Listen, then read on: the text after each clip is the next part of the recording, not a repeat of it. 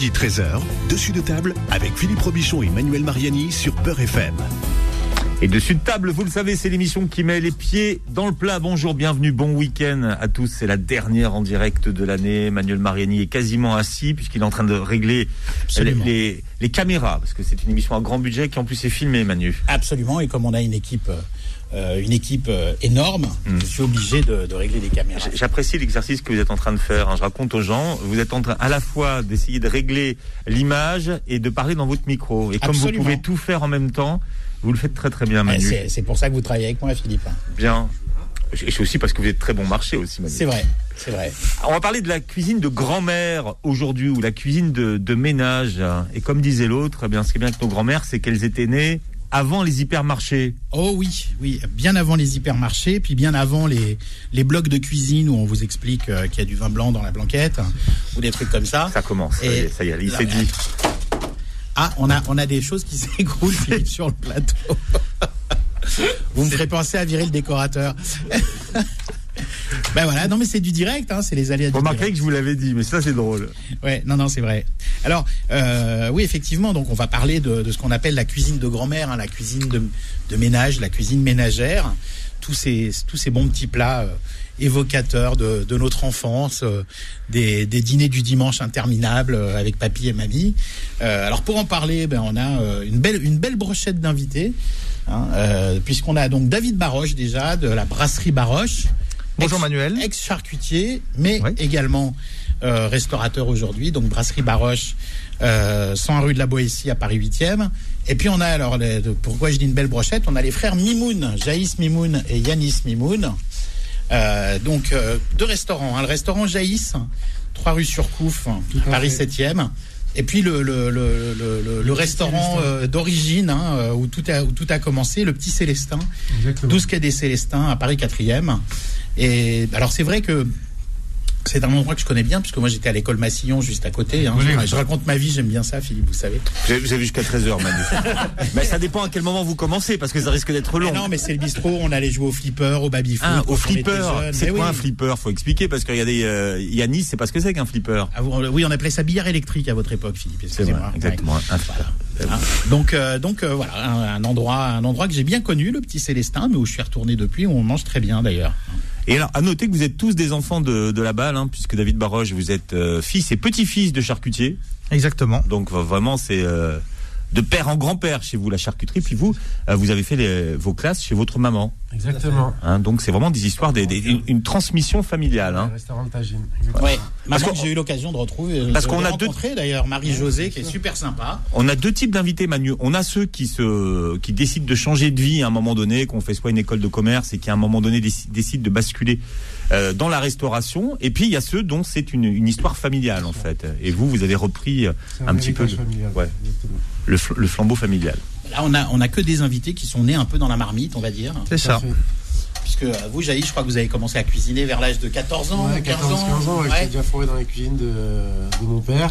Alors la cuisine marocaine Voilà, tout à fait la cuisine marocaine. Et après, on a continué dans une formation où j'ai travaillé dans la bistronomie parisienne euh, dès, dès, le plus jeune âge. D'accord. Alors aujourd'hui, donc, euh, bah, le, le, tagine, euh, c'est toujours votre maman qui est aux commandes hein Toujours, toujours. Donc on peut citer l'adresse. 40 ans, oui, 13 rue de Crussol à Paris. Euh, Près du cirque d'hiver. Exactement. Et puis donc vous êtes associé donc avec votre frère euh, donc Yanis, Tout à fait. Euh, qui qui euh, donc qui n'est pas notre réalisateur aujourd'hui. Enfin ça c'est aussi, mais bon.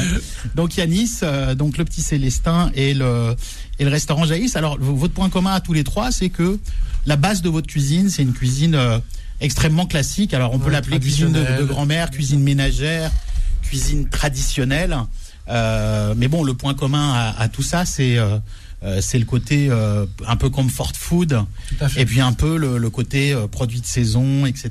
de, cette cuisine. Après, nous, ce qu'on essaie de faire, c'est un peu de remettre au goût du jour tous ces plats de grand-mère, de les twister un peu, de les équilibrer sur tout ce qui est matière grasse et tout, là, que ça soit un peu plus au goût du jour. Hmm. Mais la cuisine de grand-mère, c'est une cuisine qui est faite pour rester à la maison ou c'est une cuisine qui, qui au contraire, aujourd'hui, envahit les cuisines des restaurants? Moi, je pense que c'est une cuisine qui est faite autant pour la maison que pour les restaurants. Les gens viennent se réconforter au restaurant avec une confort food qui leur fait penser à leur grand-mère ou à leur mère ou ainsi de suite. Hmm. Mais il y a toujours la comparaison qui, qui, qui, qui peut être. Bah, pour moi, c'est un, un, des plus beaux compliments quand, quand on vous dit ma, votre blanquette est aussi bonne que celle de ma grand-mère. C'est un des meilleurs compliments qu'on peut vous faire. Oui, c'est comme c'est comme pour le couscous, hein, on dira toujours le couscous de ma mère. De toute façon, c'est le meilleur. Pour le couscous, c'est un peu plus difficile, je pense. Par ah, ça marche pour la blanquette, mais pas pour le couscous. Le couscous, de, de, notre mère est vraiment le meilleur du monde, donc ça va être compliqué. Euh... Combien de fois votre maman a dû entendre euh, à table des clients dire ne dites pas à ma mère que je suis Exactement. le couscous au Exactement. Ouais. Sinon, elle me tue. Exactement.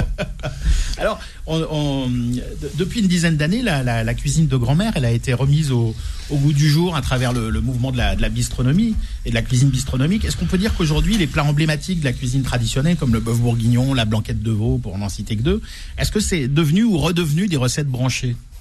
Bah, moi, ce, dans les périodes estivales de grand froid, ce sont les plats que je vends peut-être le plus à ma carte la blanquette de veau et la joue de bœuf qu'on fait, qu'on a retwisté légèrement, euh, sont vraiment les plats qui sont les plus vendus. Donc il y a vraiment une demande. Euh, ah oui, les gens sont vraiment fans de ça. Après, c'est vrai que c'est un plat qui est assez long à faire parce qu'il y a beaucoup de réduction, il y a beaucoup de temps de cuisson. Après, il y a la maîtrise des sauces et tout, et donc les gens n'ont peut-être pas le temps de faire ça à la maison aussi. Oui, c'est ça, parce que contrairement à ce qu'on voit justement sur des blocs de cuisine ou autres, le bœuf bourguignon, ça se marine pas 15 minutes, ah, ça, se marine, ça se marine 24, 24 heures, minimum. à l'avance. Et après, sur les temps de cuisson, on est entre 4 et 6 heures, donc c'est pas tout le monde qui a le temps de surveiller sa petite casserole euh, à la maison. Voilà, et on prend des bas morceaux qui sont assez fermes, mais qu'on laisse mijoter très très longtemps. Mmh. Alors, le secret pour tout le monde, comme ça Manu sera réconcilié avec la blanquette de veau, Qu'est-ce qu'il n'y a pas dans la blanquette de veau Il n'y a pas de vin blanc. Il n'y a pas de vin blanc. Déjà, il n'y a pas de vin blanc. Alors après, il y a deux écoles. Hein. Euh, c'est vrai qu'en restauration, souvent, on crème un petit peu la blanquette euh, avant le service. C'est pour que la sauce se tienne un petit peu mieux, soit plus stable mais dans la recette originelle de la blanquette de veau, en tous les cas, moi, quand j'étais à l'école hôtelière il y a 30 et quelques années, euh, la blanquette de veau, il n'y a pas de, de crème, euh, y a, on la crème pas. Hein, c'est un c'est un roux, donc un roux mélange de farine et un roux blanc, mélange de farine et de beurre qu'on rallonge avec le, le, le, le, bouillon de cuisson euh, du, du, du, du, veau et de la garniture aromatique. Hein, si je me trompe pas, je, parce que je parle devant, de, devant, devant des chefs. Je trouve que c'est beaucoup plus, c'est beaucoup plus sympa avec un petit peu de crème, ça reste beaucoup plus gourmand quand même. Oui, et puis c'est vrai que euh, c'est difficile de, c'est difficile d'y échapper dans un restaurant parce qu'effectivement on le fait à l'avance, il faut que ça reste, euh, il faut que la sauce reste onctueuse et si on met pas de crème, c'est, c'est comme un beurre blanc. Normalement il n'y a pas de crème, mais si on la, si on la, comme c'est compliqué. Pour le service. Ouais. Donc vous, vous c'est avec crème. Moi, c'est avec crème. Bon, alors, euh, votre blanquette, c'est une, une, recette originelle ou c'est une, une, recette que vous revisitez Alors, c'est une recette classique, on va dire, de base, mais nous, on y rajoute un peu d'écorce de, citron confit, un peu de coriandre frit, voilà, qui twiste légèrement euh, la blanquette. L'acidité du citron confit se marie très bien. Les influences de Marie-Josée, hein. Voilà, un petit peu de notre jeunesse. Mais euh, oui, c'est vrai que ça se marie très bien avec la blanquette, le côté acidulé de, du citron confit. Ça peps un petit peu tout de suite la crème, ça casse le côté gras du plat, on va dire. Mm. Donc c'est euh, cool. Et alors ça se sert avec quoi la blanquette? Avec du riz. on, le fera avec du couscous peut-être à la rentrée. Tout le monde est d'accord avec le riz ou c'est pomme de terre vapeur? C'est vrai. Alors c'est voilà. La, pomme de terre vapeur, c'est plutôt le bourguignon pour moi, hein, Philippe. Hein. Mais mais le, enfin c'est vrai qu'il y a, y a une codification des plats. Souvent, on pense qu'on peut faire n'importe quoi avec n'importe quel plat. Vous me direz après si vous si vous êtes d'accord, mais c'est vrai qu'il y a il y a des recettes comme ça qui sont des recettes emblématiques. Euh, moi, je me souviens du, du, du, livre dans lequel on avait les plats de CAP. C'est euh, euh c'était cuisine et travaux pratiques. Euh, ouais, alors ça c'était après, mais, mais à mon époque c'était cuisine et travaux pratiques de Planche et Sylvestre. C'est resté plusieurs décennies ce livre. Et, et c'est vrai qu'il y a des, des, des, recettes qui sont ultra codifiées le veau maringot euh, avec les croutons euh, en, en, pointe qu'on trempe dans la sauce, puis après dans le persil haché. Enfin, vous voyez, il y a des présentations. Euh, les présentations sont vraiment décrites très précisément. et c'est vrai que la blanquette de veau, c'est avec du riz. et puis le, le, le, le, le bœuf bourguignon, c'est avec des pommes de terre tournées. C'est six faces. six faces, parce qu'on tourne les pommes de terre. Hmm. Pas la blanquette de veau avec des tagliatelles, ça marche très bien aussi. Oui, mais bien sûr. Moi, j'aime bien. Avec le bourguignon aussi. Moi, le bourguignon, voilà. Moi, bourguignon, tagliatelle, je suis d'accord. Moi, personnellement, je mets pas de citron dans ma blanquette, mais par contre, une petite cuillère de moutarde, c'est pas mal aussi. Ça la relève. C'est un peu plus, euh, voilà, ça, ça, ça, twiste un petit peu cette, cette sauce. Et je suis d'accord, je crème aussi légèrement cette sauce parce que bah, parce que c'est bon et c'est réconfortant. Et c'est ça qu'on vient chercher dans un plat de dit de grand-mère.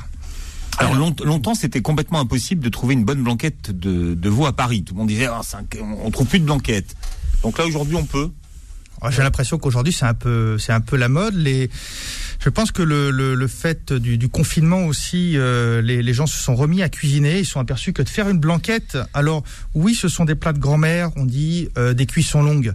Mais lorsqu'on l'on fait, euh, l'on cuit une blanquette, euh, je sais pas, le, le, dimanche soir, ça peut nous faire deux, trois repas. Et finalement, c'est pas plus long que de cuisiner mmh. tous les jours euh, pour, pour, sa famille. et on peut l'agrémenter de, de, différentes manières. On parlait de riz, de pâtes, mais une belle fricassée de légumes du moment peut, peut le faire et, et également. Donc euh, c'est pas beaucoup plus long finalement de faire euh, ces, ces, ces, recettes euh, de grand-mère. Ouais, d'ailleurs, dans la sauce de la blanquette, on met souvent effectivement des carottes, des champignons. Ah oui, des, des, petits oignons. Il y a ceux qui enlèvent les carottes parce qu'ils disent c'est la garniture aromatique et on la laisse pas, mais bon. Euh, moi, je, moi, fais différemment. je cuis tous les légumes avec et ensuite je poêle des légumes à côté que je rajoute dessus et que j'aime pas trop quand ça trempe directement dedans. Ce côté un peu poêlé dessus. Oui, pour garder un peu de croquant voilà, aussi. Exactement, je trouve ça que c'est plus sympa, un peu glacé. Ouais, alors du, du coup, la, la, cuisine de grand-mère, c'est une cuisine qui est très codifiée, mais euh, bon, quand on est chef et qu'on sait maîtriser les choses, oui, ça évolue on peut, avec la, on le peut temps, la, on peut la, revisiter un peu parce que c'est vrai que depuis le, mouvement de la, nouvelle cuisine dans, dans, les années 80, on a peu à peu banni ou, limité euh, l'utilisation du beurre, de la crème fraîche, même des matières euh, graisses animales en, général, euh, au profit de sauces très allégées, de jus, de réduction. Euh, pourtant, aujourd'hui, on entend, tout le temps le gras, c'est le goût, euh, parce que c'est vrai que le gras est le conducteur du goût. Est-ce que la cuisine traditionnelle, c'est une cuisine qui est, forcément grasse, euh, riche ou calorique? Pas, pas, forcément. Hein. Ouais, pas forcément. Lorsque Après, il y a ce côté un peu généreux qu'on aime bien, mais c'est pas forcément très gras. Ouais, on parle de généreux plutôt que de calorique. Ouais. ça nous termes. arrange, ça nous arrange. On choisit ces termes. Ouais. Par exemple, à Paleron de bœuf, euh, on est quand même sur une, une cuisson, une cuisine de grand-mère, et on n'a pas besoin d'apporter de gras. Euh, le morceau va se suffire à lui-même mmh. pour pour apporter la saveur au bouillon, aux légumes. Moi, je sais que le paleron de bœuf, c'est quelque chose que, qui est assez facile à faire, que les ménagères peuvent faire facilement, euh, et quelque chose qu'on on reproduit souvent à la, à la brasserie. Mmh. Oui, puis euh, si on en croit votre carte, ça peut faire, on peut faire autre chose pendant que ça cuit, puisque votre paleron de bœuf, il est braisé pendant 12 heures. Hein, ça.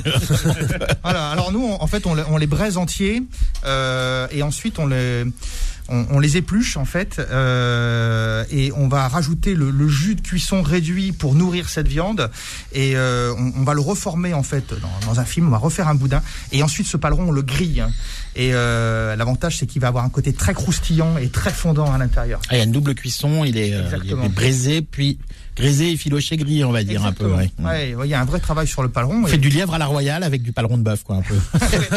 oui, alors il nous arrive effectivement pour les fêtes de fin d'année, dans des conditions, euh, on va dire classiques, euh, de rajouter effectivement un médaillon de foie gras au milieu de ce paleron. C'est un, un produit que j'affectionne particulièrement. Oui, donc, donc on disait cuisine généreuse et non pas et non pas calorique. Voilà. oui, parce que on le, peut rajouter un peu de foie gras. Le paleron, c'est pas très cher. Une... Mais non, mais justement, la cuisine de, de, de, de grand-mère, la cuisine de ménage, euh, bah, enfin, je, euh, on va on va laisser les chefs répondre, mais c'est vrai que c'est une c'est une cuisine qui est avec des morceaux, ce qu'on appelle des bas morceaux, mais quand ils sont bien cuisinés, c'est très bon, non? Oui, oui. Après, c'est nous, par exemple, ce qui est sympa de faire avec la blanquette, là, quand c'était la saison, c'est de rajouter à la place de mettre des champignons de Paris, vous mettez des cèpes. Là, en ce moment, vous pouvez mettre un peu de truffe sur la blanquette, ça peut être sympa. Ça se marie bien, ça peut donner un petit côté un peu plus. Euh, c'est fait. Festif, voilà. Ouais. Puis avec le confinement, la truffe euh, arrive à des prix presque accessibles. Hein. Ouais, J'ai dit bien dans, presque. Dans une semaine, ça sera plus le cas, je pense. Ah non, c'est clair, c'est clair. Effectivement, on parlait de, bas morceaux. Euh, cette cuisine euh, qui est une cuisine finalement de grand-mère, mais qui est une cuisine familiale, puisque lorsqu'on fait un plat de euh, tels que ceux que nous sommes en train de citer, c'est d'abord un, partage de la famille ou un partage d'entre amis. Et on n'est pas forcément effectivement sur des produits chers, on est sur des cuissons longues.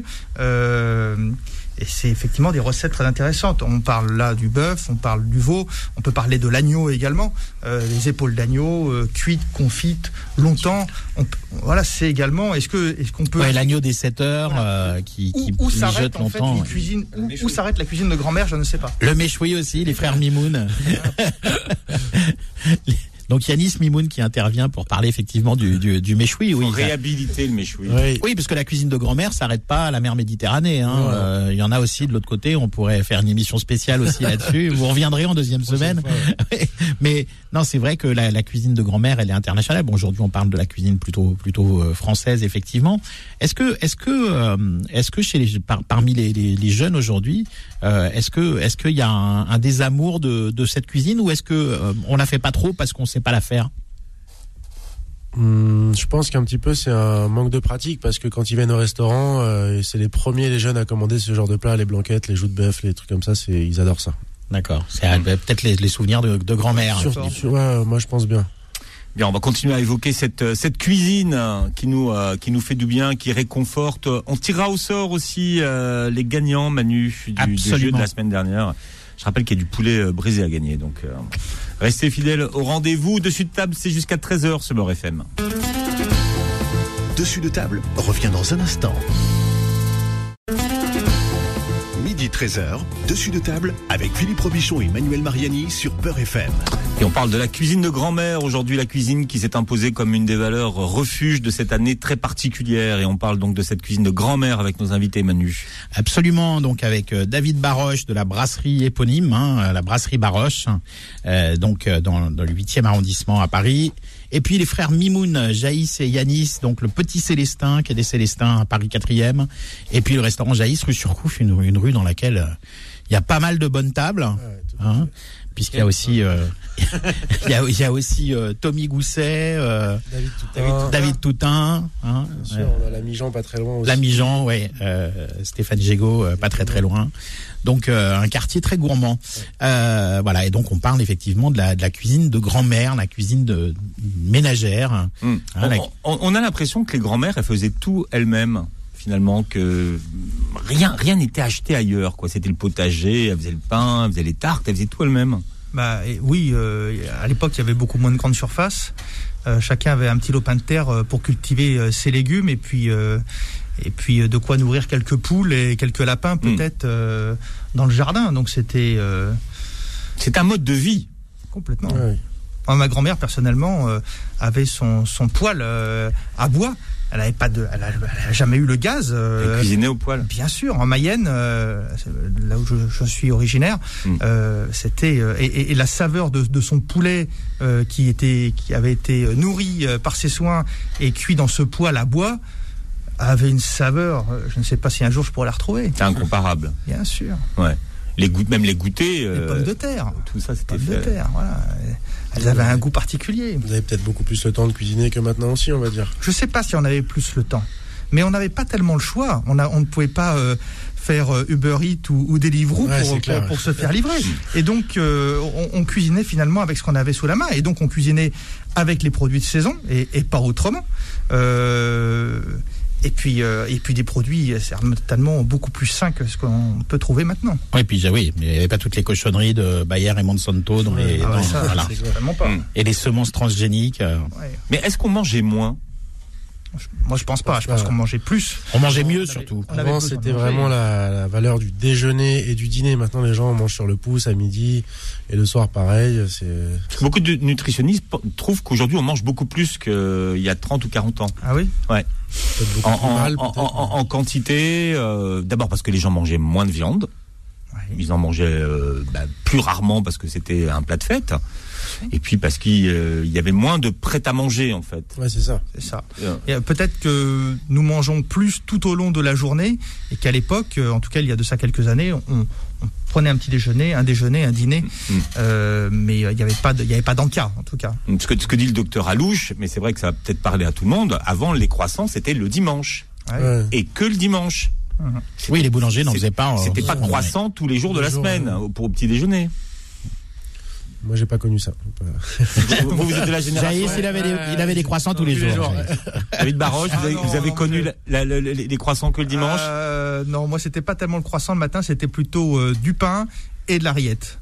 Voilà, bah ah, oui, euh... forcément. Voilà. Et ça, c'est un petit déj de charcutier. Hein. Ça, c'est un petit déj de charcutier. Parce qu'on rappelle que David Baroche, est avant, avant d'être restaurateur, il est surtout charcutier et qu'il est d'ailleurs euh, quatrième, quatrième championnat du monde de pâté en croûte. Hein. Ça, c'est un concours prestigieux. Mmh. Qui a réhabilité le, pâté en croûte d'ailleurs. Oui, effectivement, il est redevenu à la mode. Hmm. Euh, il y a quelques années, euh, nous faisions nous-mêmes, euh, on a toujours fait nos pâtés croûtes, et ils étaient beaucoup moins à la mode. Alors d'aujourd'hui, d'ailleurs, je crois qu'à la carte de votre restaurant, vous avez aussi un, pâté croûte que je suis venu manger d'ailleurs. Et, à l'heure d'aujourd'hui, si on rentre dans un établissement et qu'il n'y a pas de pâté croûte, on se demande pourquoi. C'est un petit peu comme il y a quelques années les omerettes.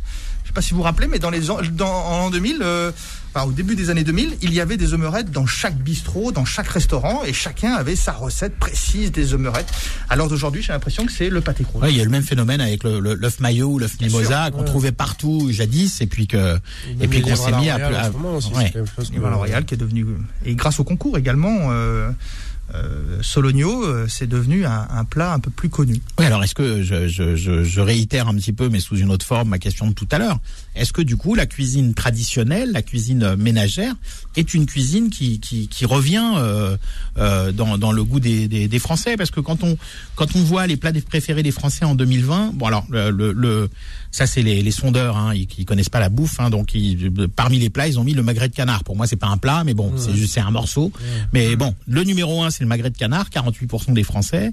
Euh, ensuite, il y a la côte de bœuf. Bon, comment après, on sait pas. Est-ce qu'elle est avec une béarnaise euh, Est-ce qu'elle est grillée, poêlée? Bon, ça, on sait pas. Mais la côte de bœuf. Ensuite, il y a la raclette, le bœuf bourguignon, la blanquette de veau, les moules frites, le gigot d'agneau le couscous, ça fera plaisir à, maman au, tagine, le steak frites, qui, pour moi n'est pas vraiment un plat non plus, mais et puis les tomates farcies.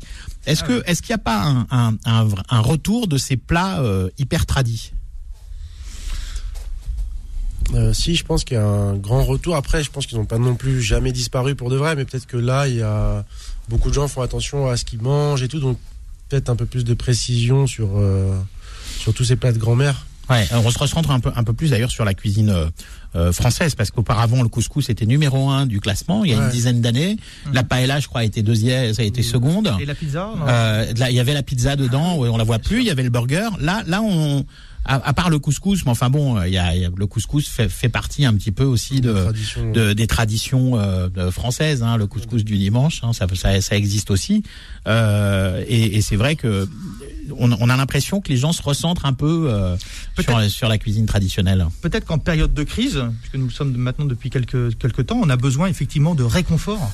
Et le premier réconfort qu'on va avoir, c'est celui euh, euh, celui qu'on fait, celui qu'on va manger, des plats réconfortants en famille. rassurant, on peut dire même. Rassurant, oui, effectivement. Euh, euh, et, peut-être aussi des, plats, on en parlait, un peu moins coûteux à la base, avec des, des, viandes et des, morceaux de viande de deuxième choix qu'on va pouvoir cuisiner et cuire. Hmm. Alors, est-ce que David, votre grand-mère, elle avait une cocotte? Vous avez un souvenir de ça? Ma grand-mère avait une cocotte, bien sûr. Elle avait sa cocotte. en fonte ah, Elle avait sa cocotte en fonte, qui à l'époque pour moi était trop lourde. et euh, bien sûr, elle avait sa cocotte, oui. Elle, tout était fait dans la cocotte. La, la, cuisson, la cuisson en cocotte à, l'étouffer euh, euh, et est vraiment la, base de la cuisine de grand-mère et de, ce dont nous parlons ce matin. tous les plats dont on parle sont faits dans la cocotte. Ah oui, on va pas faire une blanquette de veau dans une poêle. Oui, c'est sûr. enfin, alors aujourd'hui, on voit un peu de tout, hein, même je parlais sur internet des nombreuses recettes. On voit des blanquettes de veau au micro-ondes, euh, ouais. ou des euh, ah, le, wok, c'est très tendance. Ouais. ou les one pot pasta, euh, les one pot pasta façon blanquette. Et puis il y a les les fameux robots aujourd'hui là qui cuisinent tout seuls, hein, qui vous font une blanquette de veau, on sait pas trop comment. J'ai jamais utilisé. Moi non plus. mieux vaut rester sur les valeurs sûres d'une bonne cocotte qui tient bien la chaleur, c'est y a pas mieux, je pense. D'accord. Alors vous, vous, euh, c'est quoi votre cocotte c'est un tagine. Ouais. Ah, ah, c'est le tagine. mais, mais, mais, mais, en, vrai ou alors vous transvasez après dans le tagine non, non, non, On a des grosses marmites, nous, immenses. Euh, ce qui en fait, qui est bien aussi quand vous faites des grosses quantités, vous avez des bouillons qui ont beaucoup plus d'intensité. Donc après la réduction, vous avez un bouillon qui est vraiment explosif. Oui, pour faire une, une petite sauce euh, bien réduite, il faut partir d'une très grosse quantité. Il faut pas non plus qu'il y ait que du liquide, hein. Faut qu'il y ait. Non, non, non, mais qu'il soit raisonnable, à- juste à hauteur. Alors ça, ça aujourd'hui, les, les, les, les, les gens commencent à à, à, à, à- à faire leur, euh, leur bouillon, leur fond de sauce à la maison. On, on délaisse de plus en plus le Bah, bouillon cube et les fonds en simple, poudre. On va dire, c'est juste un petit peu de temps, mais c'est tellement simple qu'il n'y a pas d'additif, il n'y a rien dedans. Donc autant prendre des légumes, mettre, faire une ébullition, laisser infuser. Et voilà, vous avez un beau bouillon que vous passez, que vous pouvez twister avec quelques herbes, quelques trucs comme ça. C'est beaucoup plus sympa que d'utiliser des, des cubes, ouais, bien sûr. Ouais. Est-ce que, est-ce que les concours de cuisine télévisés comme Masterchef, Top Chef n'ont pas contribué justement à inciter les gens à, beaucoup, à se mettre au, Je au- pense que c'est pas que fourneau. dans le bon sens, mais c'est une bonne chose. Au moins, ça a démocratisé un peu la cuisine.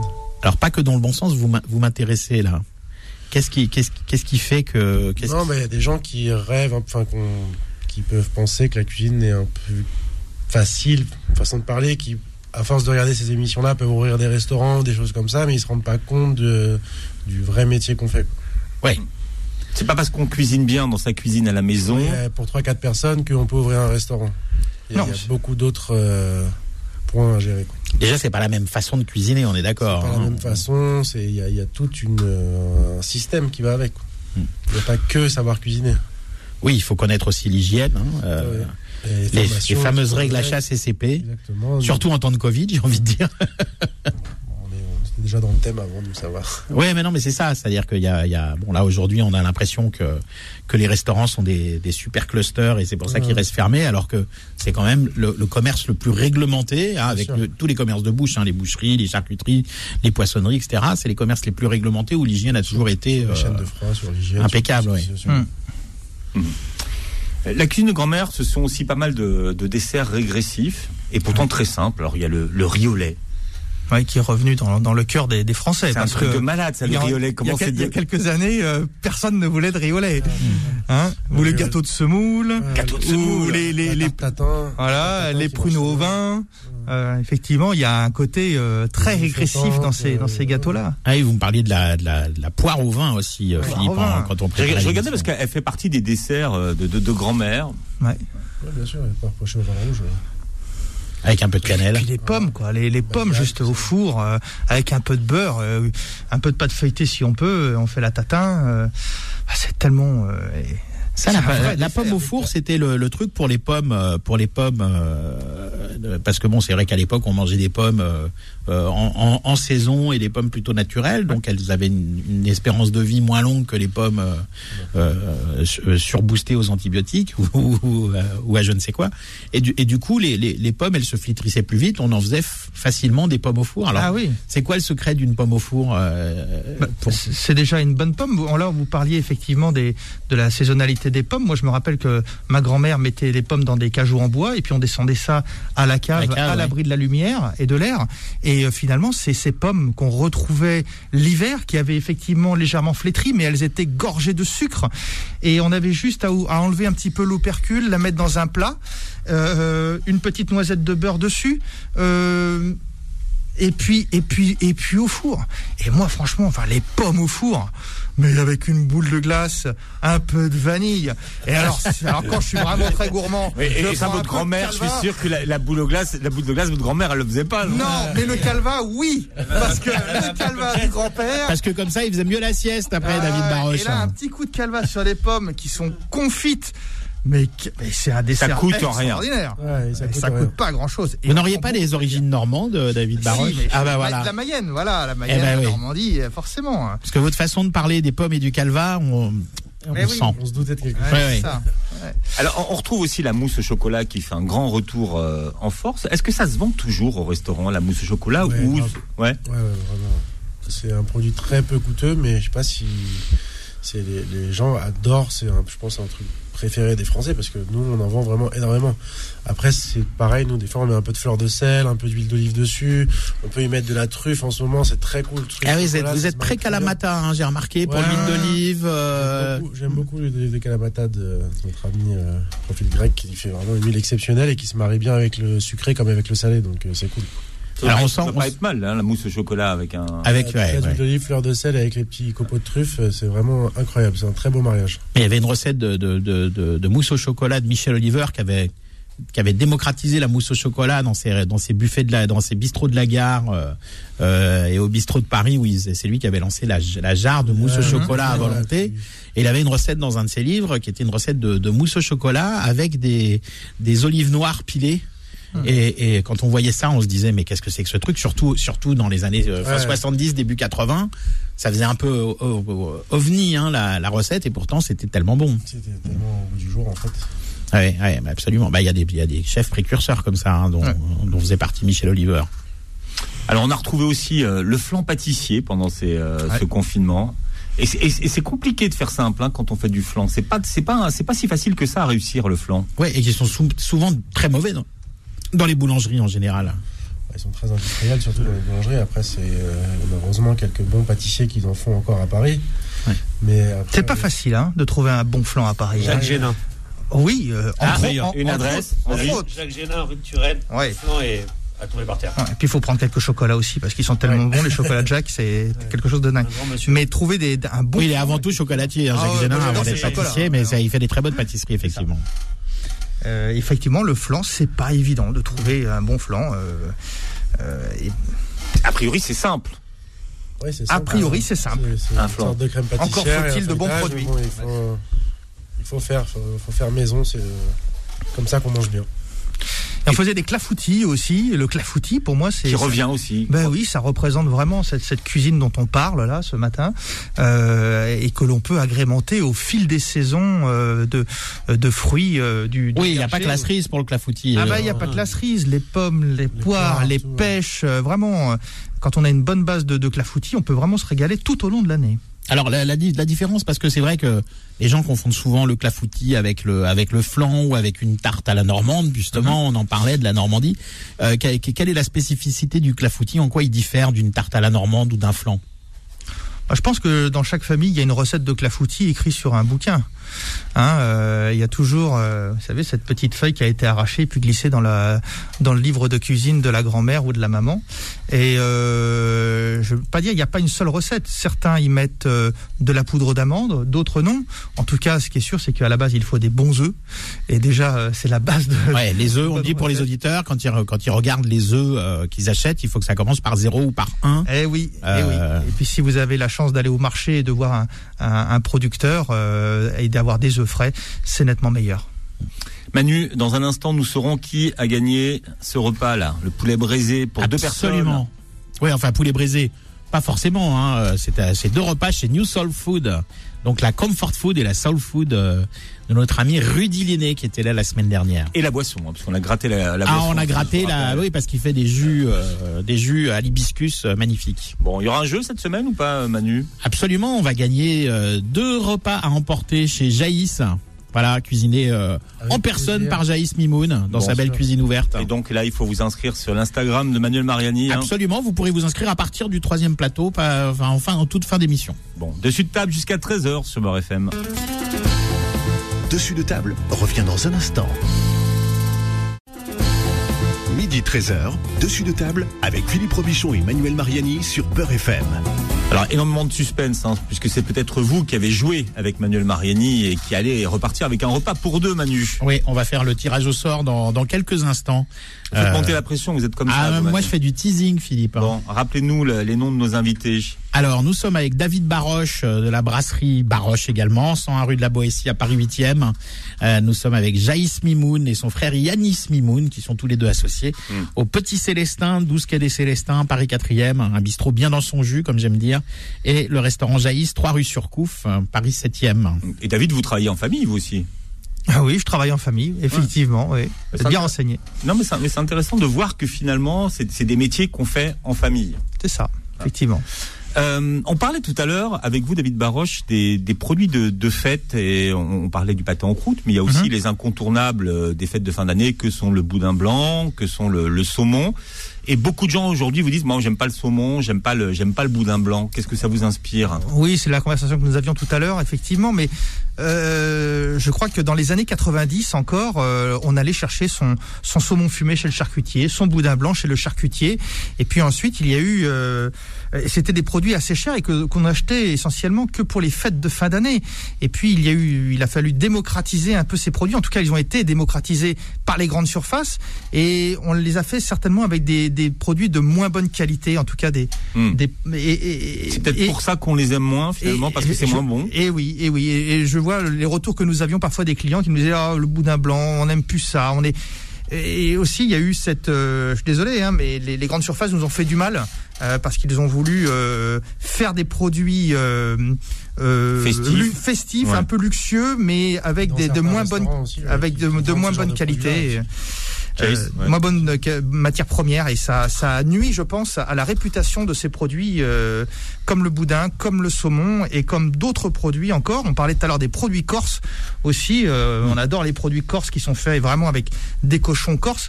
Malheureusement, c'est pas le cas pour toutes les charcuteries. Mmh. Non, c'est clair. Vous, pour vous, hein, quels sont les, les, bons produits de, de, fête à mettre sur une table en, en fin d'année? C'est quoi pour vous qui, qui, qui vraiment symbolise la fête? Le foie gras parce que on a parce que c'est quand même le produit de fête par excellence. La Saint-Jacques, le boudin, le boudin blanc, volaille ou à base de porc ou autre. Euh, pour moi, ce sont vraiment des les produits de fête. Les fruits de mer aussi. Bien sûr. Les fruits de mer, les huîtres, les homards, les langoustines. Euh, tous ces fruits de mer aussi qui, sont quand même Vous, le, le, le, le, produit, le, vraiment le vrai produit de fête, c'est quoi Moi, je pense que c'est les langoustines ou les homards. Moi, j'adore les langoustines, plus que les c'est vraiment un produit d'exception qui coûte, qui sont hors de prix, mais c'est vraiment un produit de, de fête pour moi. plus que la langouste et le. Plus que la langouste et le homard, c'est vraiment les langoustines, c'est vraiment euh, incroyable. Mhm. Et pour, et pour le dessert, alors, vous êtes plutôt version quoi? Vous êtes version euh, bûche ou, bah, vous êtes passé à autre chose? On s'est adapté un peu version bûche, hein, parce qu'il y a quand même de très bonnes bûches qui sont faites à Paris, quand même, par des bons pâtissiers. Ça, ça, après, c'est l'esprit festif qui fait ça aussi. Hmm. Oui, c'est vrai que la, la, bûche revient en force, je trouve. Elle a été, euh, elle a été longtemps euh, euh, galvaudée et, euh, et, les pâtissiers ont fait un travail exceptionnel euh, sur, sur, la bûche. On, on, voit maintenant des bûches qui sont qui haute, sont de couture, haute, couture. Haute, alors, haute couture aussi sur le sur le tarif pour certaines. Oui, oui. hélas. Comme les galettes des rois. Hein, mais, mais, mais magnifique et, et, et d'une finesse incroyable. On va pas citer tous les très bons pâtissiers de, mais, mais alors, mais il y en a. la vraie bûche à la crème au beurre, qui la fait encore et qui la mange encore C'est une bonne question. elle, a quand même un peu disparu cette bûche-là. Ouais. il suffit de voir dans les dans les pâtisseries, euh, la, les, les, bûches crème au beurre euh, ne, ne représentent que euh, une, une, infime partie de, des ventes. Ouais, c'est fini ça. Ouais. Bon, Manuel, est-ce que vous avez donc réunit, réunit tous, nos, tous, tous, tous les joueurs. Alors, on va pouvoir faire un petit tirage au sort. On va demander à notre, euh, notre huissier maison, Maître Bouali, de lancer la roue. Attention. Comment vous l'appelez? Maître Bouali. Allez, c'est parti, Yanis.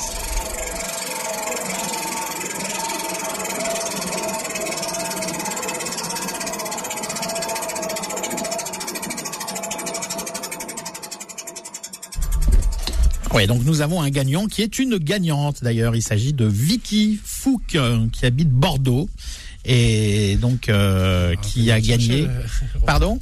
Il va falloir venir le chercher. Ah, les dents, c'est pratique. c'est vraiment pratique pour Vicky. Hein.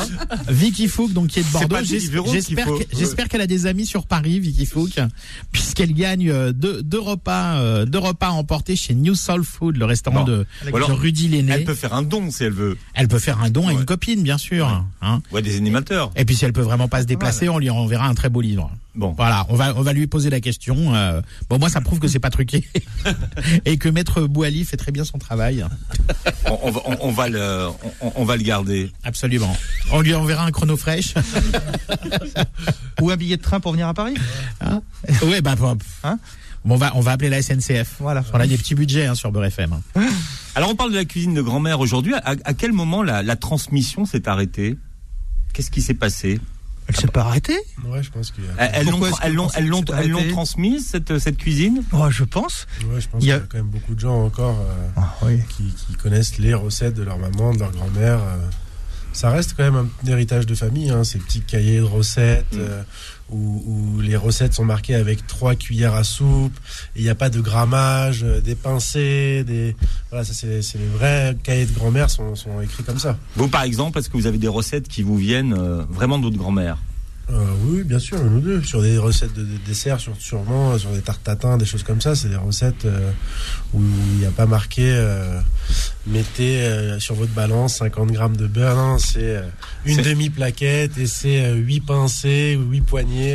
Oui, ça fait ça fait penser aux recettes de notre de notre invité d'il y a 15 jours, hein, la recette les, les, les, recettes du sixième étage là où effectivement euh, les recettes de sa grand-mère Ginette là. Mettez du sel. Mettez du sel. Ouais, c'était ça. ça. non non, la, la, meilleure recette c'est quand même la recette de l'œuf euh, de l'œuf euh, mollet, je crois. Ou l'œuf hein. coq. Ou l'œuf coq. Hein, c'était mettez votre œuf dans l'eau dans, dans, mettez votre œuf dans l'eau, allumez le feu, au deuxième bouillon c'est cuit. Ouais.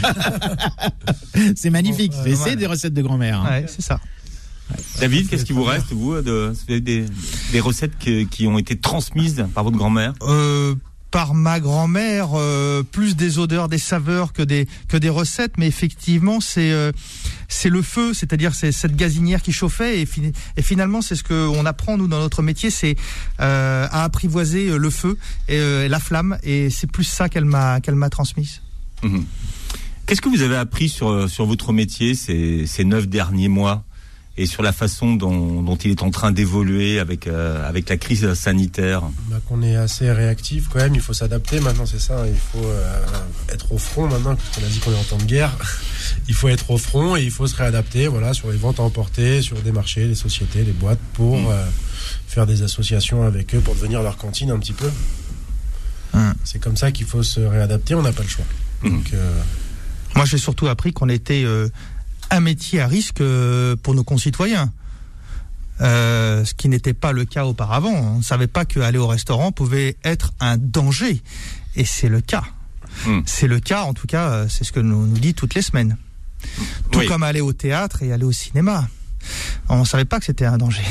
Alors oui, le, BHV par exemple est beaucoup moins un danger. Le bon marché aussi. C'est ça. Le bon marché, euh, c'est moins dangereux. mais les lignes de métro également sont beaucoup moins dangereuses que nous.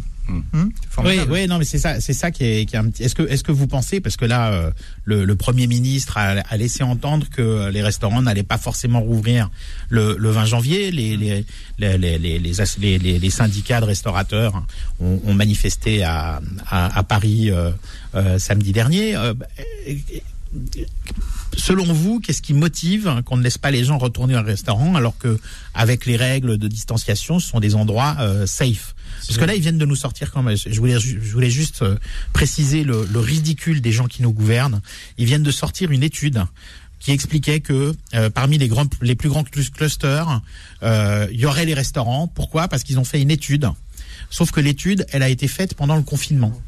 Alors, je vois pas comment les gens pouvaient dire qu'ils, qui, qui, qui, parmi les gens infectés du Covid, c'était des gens qui disaient qu'ils étaient allés au restaurant euh, entre le 16 et le 23 octobre. Quoi. Faut arrêter, de, faut, arrêter de nous prendre pour des quiches un peu quand même. c'est un peu une incompréhension de toute façon. Tout ça, on ne sait pas grand chose, on n'est pas très informé de toute façon. Donc, euh, on subit la situation et puis voilà on, subit et on se réinvente. Je suis tout à fait d'accord avec vous. On se réinvente euh, dans, nos cuisines. Euh, nous, la, raison pour laquelle la, brasserie Baroche fait de la vente à emporter, c'est d'abord pour garder le contact avec nos clients. Pendant des années, les, nos clients nous font confiance. Euh, on se voit pas. Voilà, ils viennent. Nous, on est plus dans un quartier d'affaires, effectivement, Champs Élysées. les clients viennent une à deux fois dans la semaine travailler.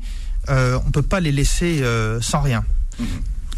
Bien, alors Manu, on va pouvoir jouer donc pour le prochain jeu. Absolument. La machine est, enfin opérationnelle. Oui, et là vous aurez même deux semaines pour jouer puisque la semaine prochaine nous ne serons pas en direct hein, entre Noël et le jour de l'an. Euh, donc on vous retrouvera le 2 janvier pour euh, pour tirer au sort euh, le gagnant ou la gagnante qui, qui, qui pourra gagner donc un repas pour deux cuisiné par Jace Mimoun qui est l'un de nos invités du jour du restaurant Jace. Donc vous allez sur mon Instagram mariani.manuel donc mariani.manuel manuel et vous vous laissez guider Voilà, merci d'avoir été avec nous, merci à nos invités, merci, de nous avoir merci beaucoup. vous merci aux l'émission en podcast, vous regardez la vidéo sur YouTube et passez un très bon week-end sur Beurre FM. Retrouvez Dessus de table tous les samedis de midi à 13h et en podcast sur beurrefm.net et l'appli Beurre FM.